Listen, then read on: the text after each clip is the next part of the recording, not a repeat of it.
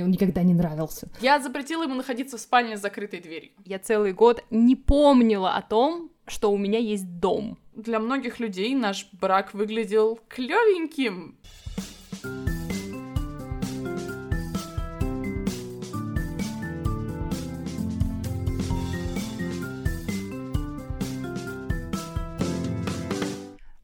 Привет! Это подкаст «Мне бы мои проблемы» и это Маша и Маша. Все еще у нас одинаковые имена, и с этим могут возникнуть некоторые сложности. Мы обнаружили, что в других подкастах, оказывается, в начале есть упоминание того, о чем вообще все это. Итак, мы два психолога, которые ноют. Ну, жалуются. Ноют. Делятся. Делятся. Которые делятся своими мнениями по поводу, господи, до чего угодно. Потому что мы обнаружили, что в мировом бэкграунде, мать моя женщина, психологи представлены в каком-то крайне абстрактном и идеализированном формате. Ну, а мы не такие и покажем это. Да, нам как-то показалось, что это хорошая идея э, демонстрировать, что психолог тоже человек, потому что с нами тоже приключаются разные охуительные истории, из которых мы как-то выбираемся и с которыми справляемся, и в том числе этим опытом мы в подкасте делимся. И такая невероятно долгая подводка идет к тому, что сегодня мы поговорим про наши разводы.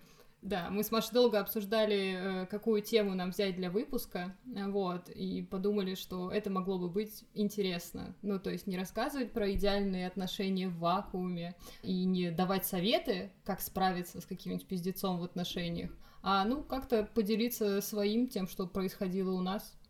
У нас с Машей два развода на двух человек.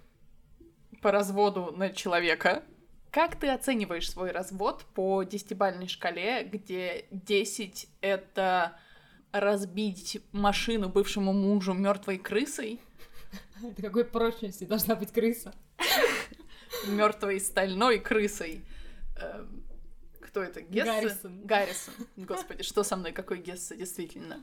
Ноль — это продолжить жить в одной квартире, потому что это прекраснейший союз в жизни, просто больше вы не муж и жена. Э, на два. На два. Я наблюдаю в твоей квартире отсутствие бывшего мужа, так что я уверена, что не ноль.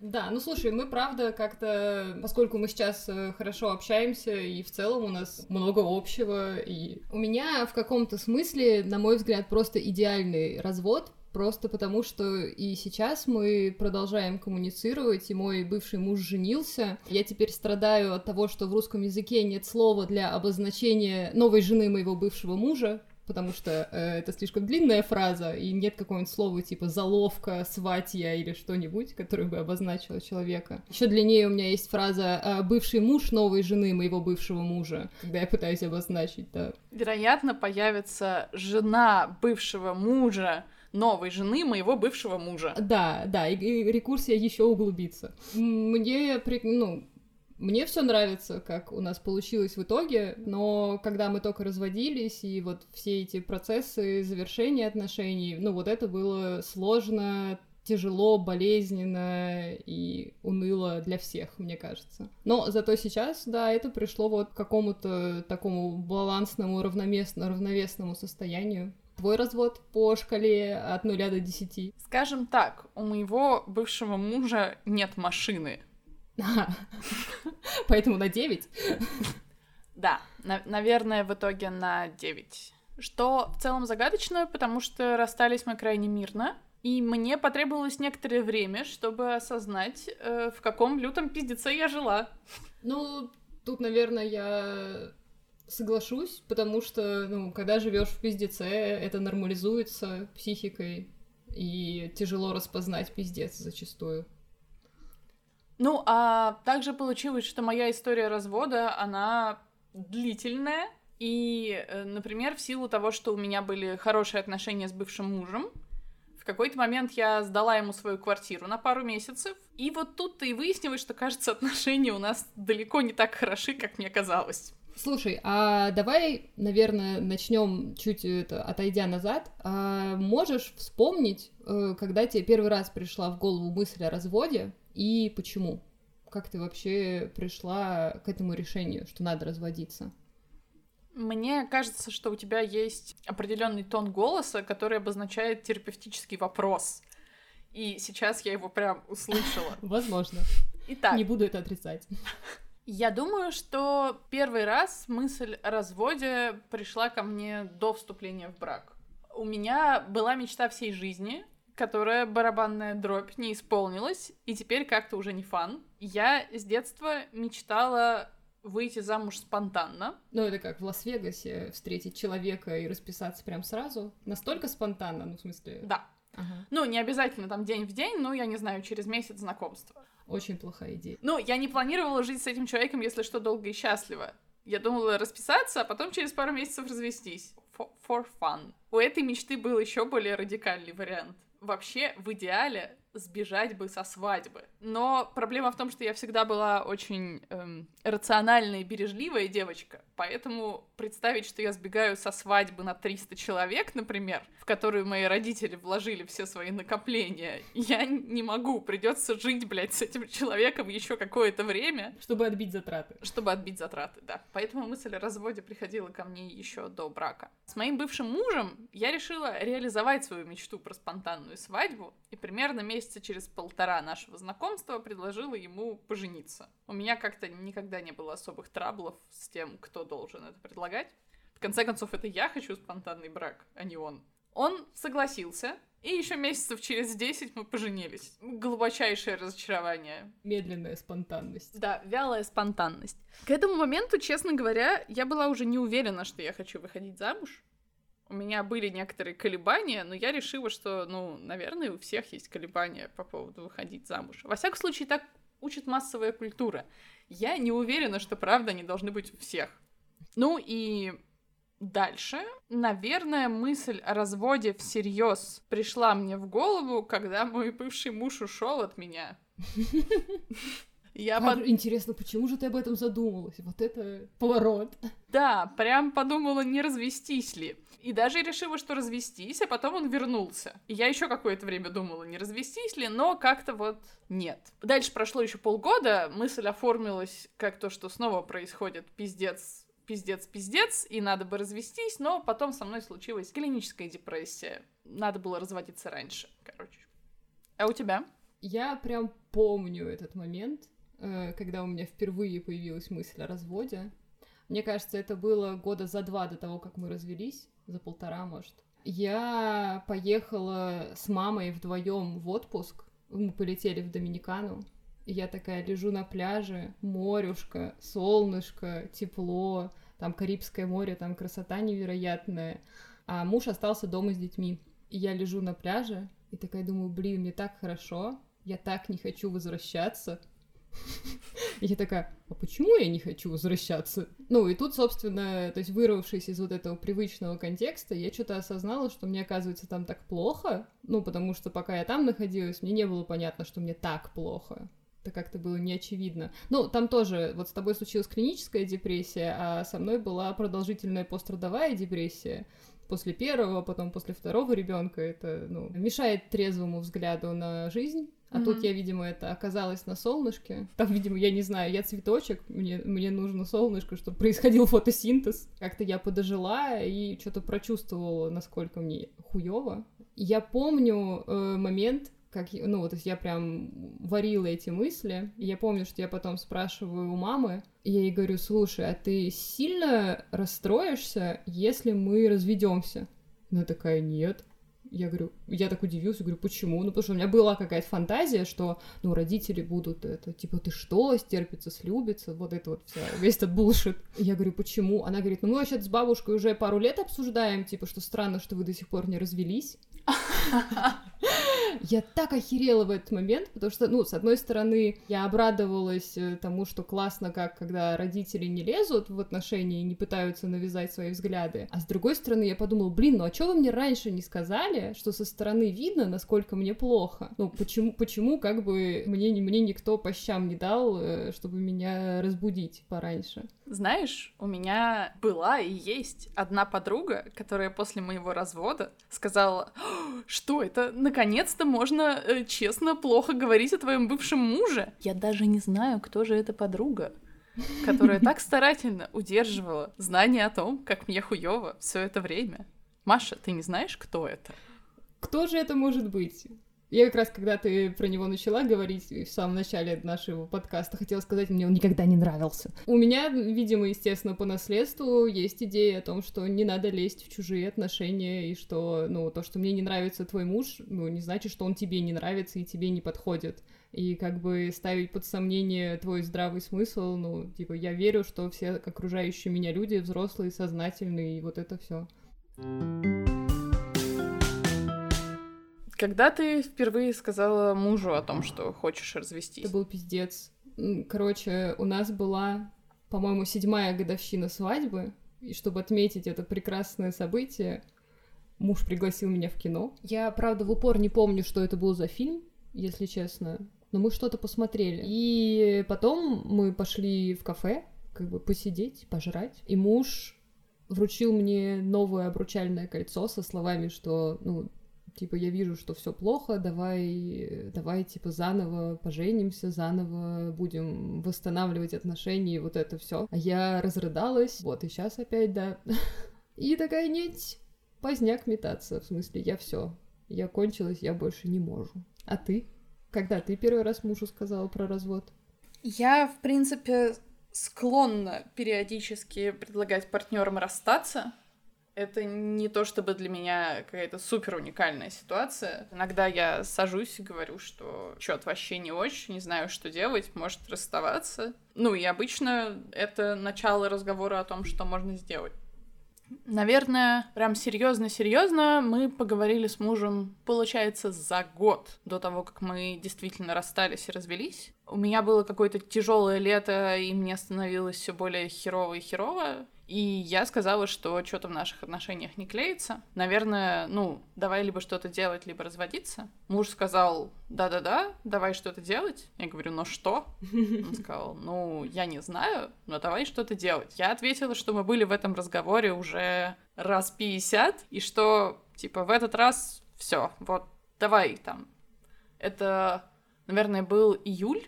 Я сказала, что если до конца осени мы ничего не сделаем, то давай все разведемся. И это был, мне кажется, тот самый момент, где я сделала себе так плохо, что к концу осени я была уже с паническим расстройством на антидепрессантах и чувствовала, что я просто не могу ползти от бывшего мужа, потому что я в целом с трудом выхожу из дома и продолжаю базово функционировать с большим трудом. Естественно, к этому моменту мы ничего не сделали. Ну, это, знаешь, когда ты собачка без ножек, делать что-то очень сложно. Ну, я думаю, что я не оказалась бы собачкой без ножек, если бы не поставила себя в условия, где мне нужно еще терпеть.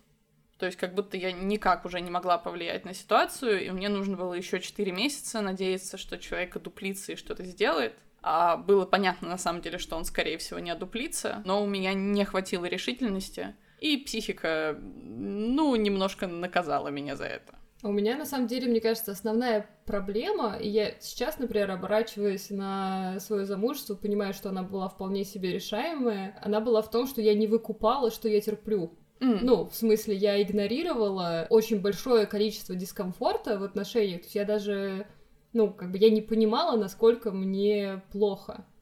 Я это так грамотно вытесняла, что, ну, это было прям незаметно, а оно копилось, копилось, копилось, копилось. Ну, и потом оно все ёбаный пиздец. Я понимала, наверное, что я терплю, просто не могла понять, сколько нормально терпеть. То есть все вокруг говорили мне, что длительные отношения — это работа, никто не идеален, и, соответственно, терпеть по-любому придется. Просто я не могла понять, это со мной что-то не так, что мне так нелегко терпеть. Это так много приходится терпеть. Ну, типа, вообще, как с этим обходиться? И в этом плане не помогало то, что, судя по всему, для многих людей наш брак выглядел клевеньким. Не то чтобы я прилагала какие-то усилия, чтобы, значит, отстроить. Для меня нет. Для тебя нет. Но ты молчала. Тварь. Я не прилагала усилия к тому, чтобы держать фасад, Я, я не знаю, почему оно так получалось. Ну, наверное, потому что у него была танцевальная школа, я работала преподавателем, мы вот, значит, такие на вечеринках периодически танцуем вместе. И не сремся, по большей части, потому что с моим бывшим мужем было невозможно посраться, он со мной просто не разговаривал. Не вот это вот, когда вы сидите по разным комнатам и неделю, значит, стоите в очереди к чайнику, изображая, что вас не существует, хотя вас всего двое в квартире. Не, не так, но просто я просила от него какого-то фидбэка, я говорила, что вот, мне кажется, у нас есть некоторые проблемы в отношениях, вот такие, такие, такие. Как ты думаешь, что с этим делать? Он говорил, ну, может быть, есть, но я же люблю тебя. Охуенный аргумент. У нас все будет хорошо, мы совсем справимся. Давай работать над этим. Я говорила, но, но, но как? Говорил, ну я не знаю, но мы обязательно разберемся. Господи, меня сейчас аж передергивает, когда я воспро- воспроизвожу этот диалог.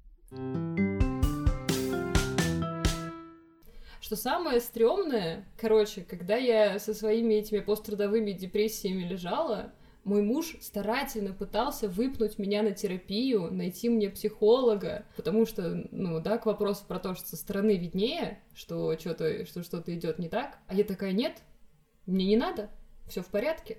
А надо было, надо было. Зря-зря не пошла. А твой бывший муж ходил к психологу? В тот момент нет, мне кажется, нет. Мне кажется, первый как раз вот плотный заход в терапию с ним случился, когда, ну, я ему серьезно уже сказала, что все, давай разводиться. Вот как раз тогда в кино. Не-не-не-не, в кино это я первый раз сказала, после этого мы еще там какое-то время жили вместе, потом мы разъехались, и вот уже после этого я сказала, нет, все, короче. Ну, в смысле, я пожила отдельно, начала оживать, такая, ух ты. Ну, в смысле, что это был, знаешь, такой, типа, испытательный период. Как вообще вот проходило э, вот это время между тем, как ты сказала, что в, в первый раз сказала, что ты хочешь развестись, и тем, как вы отнесли документики, вот это все дерьмище. Слушай, да нормально проходило. В смысле, мы тоже очень мирно разводились, поскольку у нас несовершеннолетние дети, мы разводились через суд. Это некоторые заморочь, это не просто тебе подать на госуслуги что-то. Я нагуглила в интернете заявление, которое надо это подавать в суд. Мы его совместно заполнили и отнесли ну, то есть все было супер цивилизованно и без каких-либо этих. Что самое угарное, мы, значит, э, в итоге, мы, типа, в ноябре отнесли в суд документы, по-моему, типа, 26 что ли, декабря нас суд развел, официально, а, по-моему, 28 декабря мы вместе с ним и с детьми полетели в Сочи на Новый год на неделю.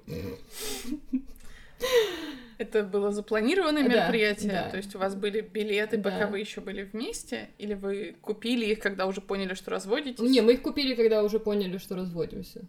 Mm. Мне кажется, мы это отмечали развод. Ну, я не знаю, это очень странная штука. Я сейчас не очень понимаю, как в тот момент работал мой мозг. Видимо, мне был немножко пиздец. Я изначально спрашивала, наверное, отчасти о том, пытались ли вы починить. Мне кажется, что мой муж пытался, а я нет. У меня, наверное, одна из причин, почему мой предразводный период длился целый год, связана с тем, что когда я наконец-то подвылезла из депрессии, в смысле меня взяли антидепрессанты, в этот момент ебанул карантин, и вот ровно, наверное, не, не знаю точно, но примерно недели за две до карантина я сказала мужу, что чё трэш какой-то, я не вывожу, и я не знаю, в чем дело, но, вероятно, в нашем браке. Поэтому давай-ка поживем раздельно. Ну вот, немножко. Хотя бы попробуем, я попробую побыть одна. Хотя бы денька три. Он уехал на эти три дня. Меня переколбасило. Я помню, что мне было стрёмно спать одной. За время вот отношений и брака, мне кажется, суммарно мы с мужем провели порознь, ну, не больше недели так, чтобы, ну, в разных местах э, спать. Но при этом я почувствовала, что как-то мне получше. То есть, наверное, я иду верной дорогой.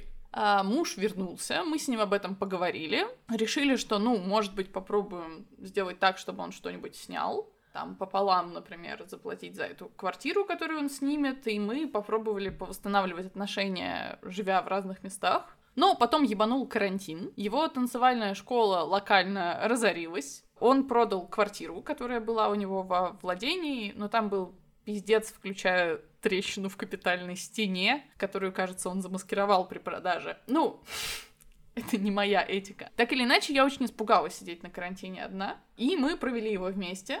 Я не помню, как это происходило. Мы явно посмотрели много сериалов и играли в компьютерные игры. Тогда мы уже в целом не занимались сексом. За последний год брака мой муж располнел, кажется, килограммов на 25, хотя он был не очень маленьким мальчиком изначально. У него также отсутствует обоняние, дело не в ковиде, оно отсутствует у него с детства, а концептуально объяснить ему, что стоило бы мыться ежедневно, особенно если ты крупный человек, который склонен потеть, мне так и не удалось. Поэтому в какой-то момент на карантине я обнаружила, что спальня, в которой он находится дольше, не знаю, четырех часов подряд, начинает пахнуть чем-то, что я просто не могу вынести. В смысле, меня начинает там сильно тошнить. Я проветриваю, а запах не уходит. Дух человеческий. В итоге кончилось тем, э, что я постирала постельное белье, постирала одеяло, постирала подушку, протерла стены и пол, и тогда пахнуть перестало. Потом пришел муж, и все стало пахнуть опять. Я запретила ему находиться в спальне с закрытой дверью. Не потому, что я, не знаю, переживала, что он там дрочит, а потому что вентиляция, блядь, в этой комнате хуевая, и оно, ну... Он оставлял слизь. Это как? Ну, наволочки, которые я потом стирала после брака, а некоторые я сейчас просто выкинула нахер. И сожгла. Да, один комплект белья мы сожгли с э, девушкой, с которой он ох, господи, ладно, я не буду в это лезть. Короче, наволочки становились жесткими, как будто вощеными. Причем вощеной была только его наволочка, ну как бы. Это не то, что материал из Икеи неожиданно решил стать восковым. Нет, нет. И когда я сдавала ему квартиру, после того, как мы развелись, я вернулась, и в частности, среди множества разрушений, которые а, я обнаружила, я нашла на подлокотниках компьютерного кресла какие-то шершавые сальные залежи, которые не отмывались мылом. То есть я в итоге оттирала их, по-моему, шуманитом или чем-то таким вот. Как плиту. Как плиту, да. В общем, да, мой бывший муж пригорел, видимо, к креслу.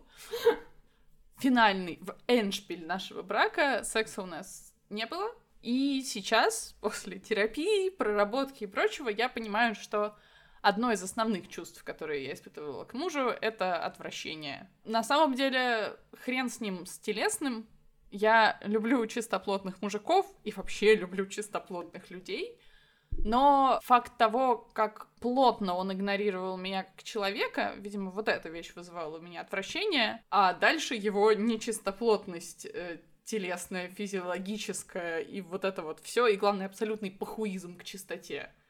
То есть постельное белье, например, стирала только я. То есть мне в какой-то момент даже стало интересно, насколько твердой может стать наволочка. Пододеяльник придется стирать, одеяло у нас одно, а вот его наволочку можно просто оставить, посмотреть, будет ли она стоять колом в углу. В общем, все это смешалось э, в какой-то такой ком отвращения ну, кстати, у нас, э, мне кажется, тоже вот под конец брака, вот э, с сексом все было очень сложно. Ну, понятно, что у меня это еще отягощалось всякими пострадовыми штуками. То есть физиологически, мне кажется, что у меня просто физиологически либидо выключилось э, еще за три года до развода. Но я как-то по инерции продолжала иногда заниматься сексом без какого-либо на то желания как я сейчас понимаю. И это, мне кажется, тоже сыграло очень злую шутку в смысле того, что у меня, ну, какие-то прям эмоциональные блоки были, отторжения потом на физический контакт. Потому что, например, после того, как мы развелись, я же говорю, что там мой муж пытался восстанавливать отношения, что-то делать, и там мы когда виделись, когда я приезжала к детям, то он там ко мне подходил меня обнять, а у меня аж все вообще сжималось, напрягалось, я такая, о боже, нет, только не это, отойдите от меня все, пожалуйста, никто меня не трогайте. То есть, ну, у меня не было вот таких, как у тебя, проблем с чистоплотностью. В, в этом плане мой бывший муж прекрасен. Вот он любит принимать ванны по три часа, ну, я то, поскольку я тоже люблю принимать ванны по три часа, это кажется мне абсолютно нормальным. Ванная в доме в среднем занята 6 часов в день. Ну, может быть. Бывало, мне кажется, такое. Но да, мне кажется, что очень мне во время моего брака не хватало каких-то вот то, что есть сейчас из каждого утюга, э, да, знаешь, типа чек-лист, проверьте свои отношения на то, насколько все идет хорошо или плохо. Ну, потому что я вообще к вопросу про то, что я не понимала, как мне плохо, я не выкупала, что то, что мне не хочется секса, это тревожный звоночек. Ну, как-то... Очевидно, с тобой что-то не так? Ну, конечно, естественно. Я прям была абсолютно уверена, что это, да, со мной что-то не так. Про телесное отвращение я также вспоминаю, что вот мы развелись уже. Я сдала, значит, эту квартиру, а я несколько раз приезжала, я сдала ее, собственно, чтобы снять в Питере. Э, жила там несколько месяцев, и я приезжала дважды поставить прививку, потому что еще не прививали в Питере, но прививали в Москве, а я что-то решила, что было бы неплохо дожить до конца эпидемии ковида, не заболев им. Какой хороший план. И я забегала домой, забрать какие-то вещи, что-то еще, и, в общем, как-то там обнаружился бывший муж, и на прощание он решил, значит, меня обнять и сказал, что вряд ли с ним когда-нибудь еще случится такая прекрасная женщина, как я. И он как-то рукой приобнял меня вот не по-дружески где-то в районе лопаток или там в начале талии, а где-то ближе к подвздошной кости. Ну так, не то чтобы за жопу ухватил, но близко к этому. И я помню, что я вышла из квартиры с круглыми глазами, и подумала, это что была за хуйня, блядь? Тебе тоже не хватало чек-листа с тревожными звоночками. О, да. Я в этом плане ужасно благодарна своему бывшему мужу в том, что он умудрился промудачиться по-крупному. Во мне так сильно было ощущение, что это я не вывожу длительные отношения, что я вот, значит, какая-то такая непостоянная стрекоза, все пела, и что она делала? И плясала все, да, значит, пела и плясала, а вот здесь серьезные отношения, нужно работать над ними и принимать мужчину таким, какой он есть, а я что-то съебаться хочу. Но потом мой бывший муж проиграл четыре с половиной примерно миллиона рублей на спортивных ставках, и я охуела. И мы развелись, потому что, ну, это край. Я помню, знаешь что, я помню вот этот момент, когда ты мне про это рассказываешь, а потом говоришь, Маша, отдай мне, пожалуйста, совет а что надо делать, если твой муж проиграл 4,5 миллиона?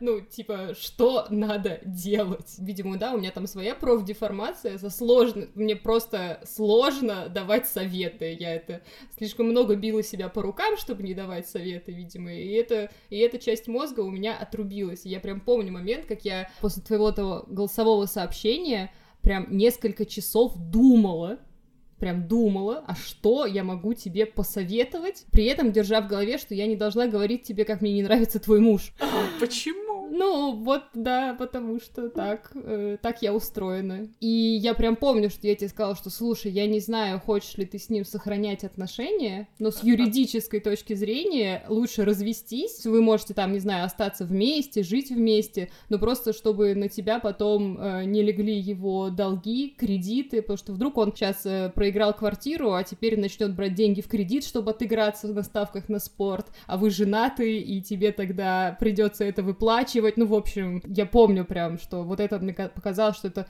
рациональное, что я все еще не влезаю в то, чтобы править ваши отношения, но проявляю очень большую тревогу и заботу о тебе. Сюрприз, сюрприз. Мой бывший муж, уже будучи бывшим, оказывается, стал брать деньги в кредит, чтобы играть на ставках. Я не помню, там что-то типа еще 600 тысяч.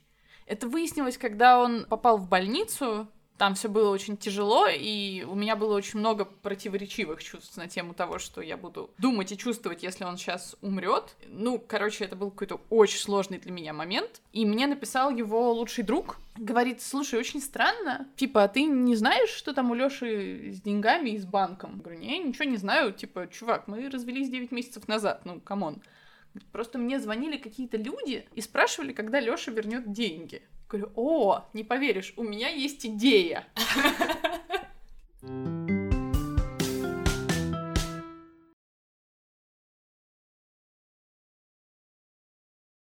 Наверное, я хотела бы спросить тебя, как развод повлиял на тебя личностно, ну и как на терапевта? Слушай, сложно сказать вообще, на что в моей жизни развод не повлиял.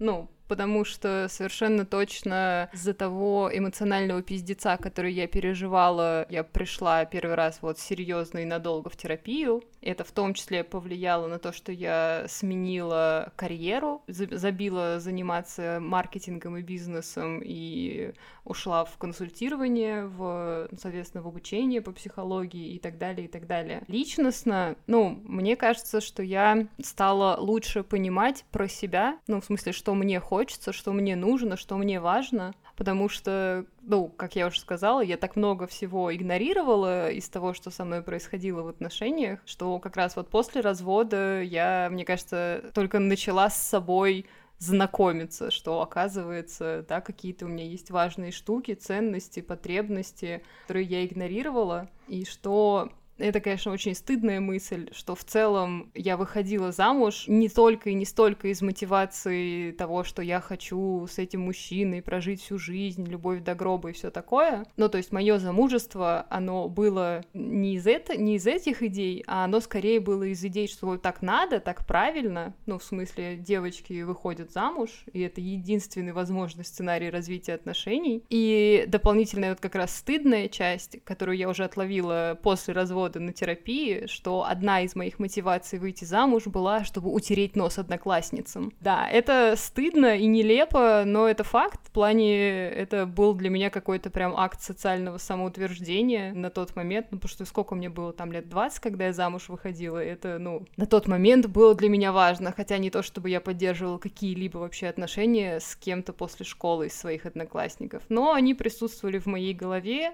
и это оказывала, оказывает довольно большое на меня влияние. И поэтому после развода, когда я стала все это разгребать и сортировать у себя внутри и искать, ну, типа, где я, а где вот эти все левые люди, которые почему-то на меня влияют и влияют на решения, которые я в своей жизни принимаю. Ну, то есть у меня какие-то прям очень большие личностные изменения произошли.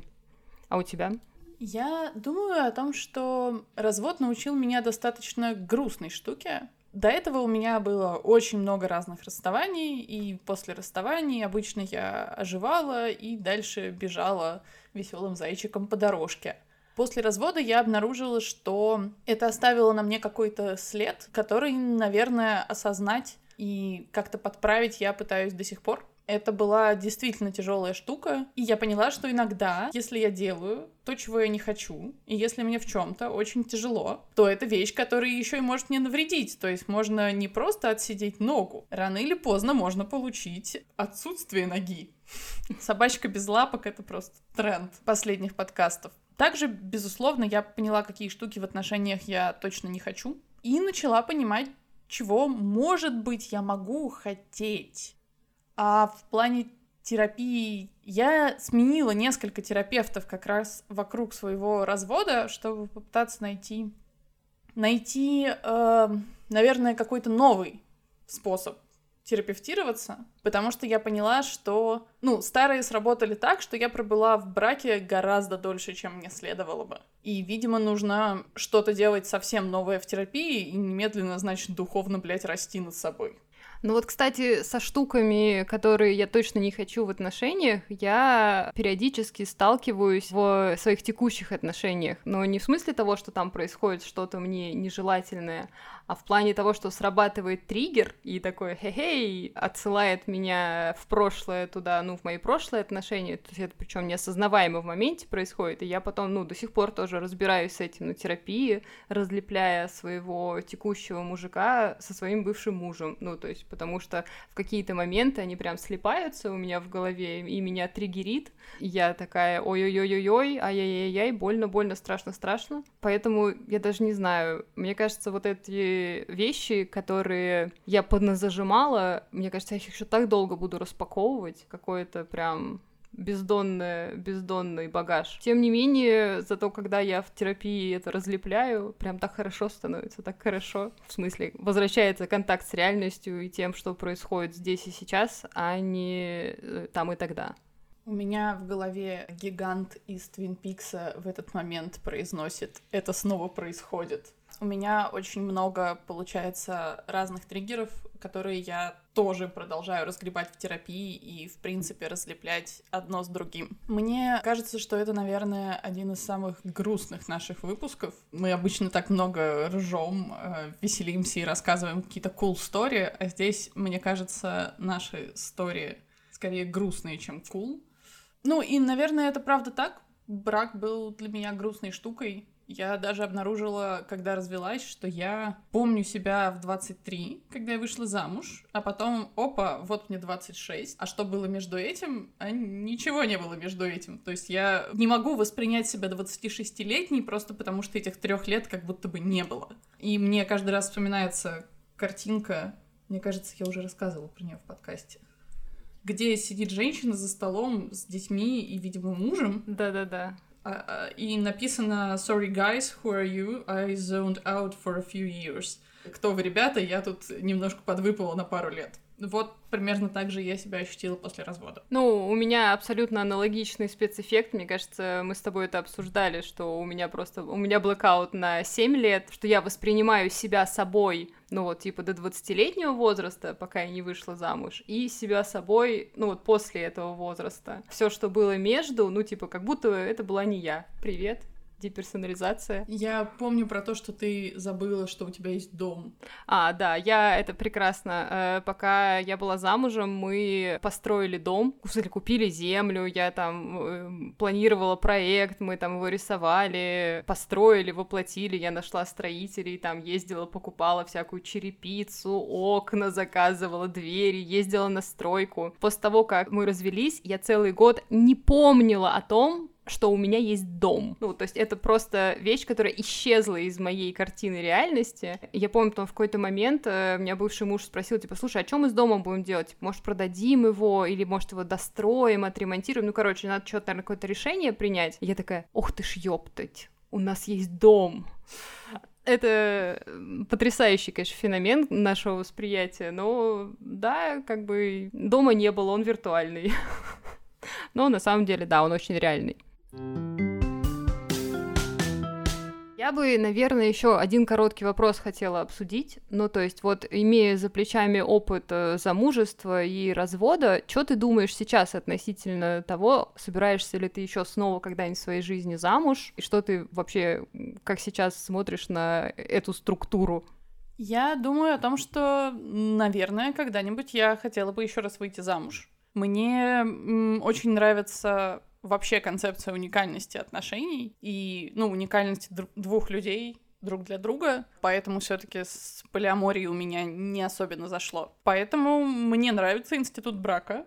Мне кажется прикольно, прикольно не обещать друг другу быть вместе до конца дней своих, но прикольно обещать попробовать. Для меня, наверное, брак про это. А ты? Какое-то время я прям первые несколько лет после развода я такая, блядь, больше ни за что, никогда, never ever. И сейчас, в принципе, меня все еще не привлекает идея замужества, но вот с такой концептуальной точки зрения. Хотя сейчас то, как ты это сформулировала, звучит любопытно. Но я понимаю, что я потенциально, возможно, выйду замуж, но скорее под этим будут не столько романтические мотивы, сколько юридические. Ну, то есть, если это будет нужно для каких-то целей. Ну, не знаю, для легализации детей потенциальных или там, не знаю, для моей иммиграции или для еще чего-то. Возможно, да, а так меня прям как-то отталкивает идея вмешивать э, какое-либо государство в мои отношения. Для меня просто, наверное, это скорее история не про вмешивание государства, а именно про, ну, следование традиций. И мне ужасно нравится формулировка легализация детей. Я думаю, вот на этой позитивной ноте можно заканчивать этот выпуск. Мы будем рады, если вы напишите нам обратную связь. Нас можно найти в Инстаграме, ссылочки на наши с Машей аккаунты есть в описании к подкасту. Ой, слушай, а давай мы признаемся, кому принадлежит какой голос. Не уверена, что это поможет, но давай. Э, меня зовут Мария Казачкова. Меня зовут Мария Чумаченко. И, кстати, у тебя это фамилия мужа, я правильно помню? Да, я как раз подумала сейчас, что вот еще одна вещь, которая осталась со мной после развода, это фамилия.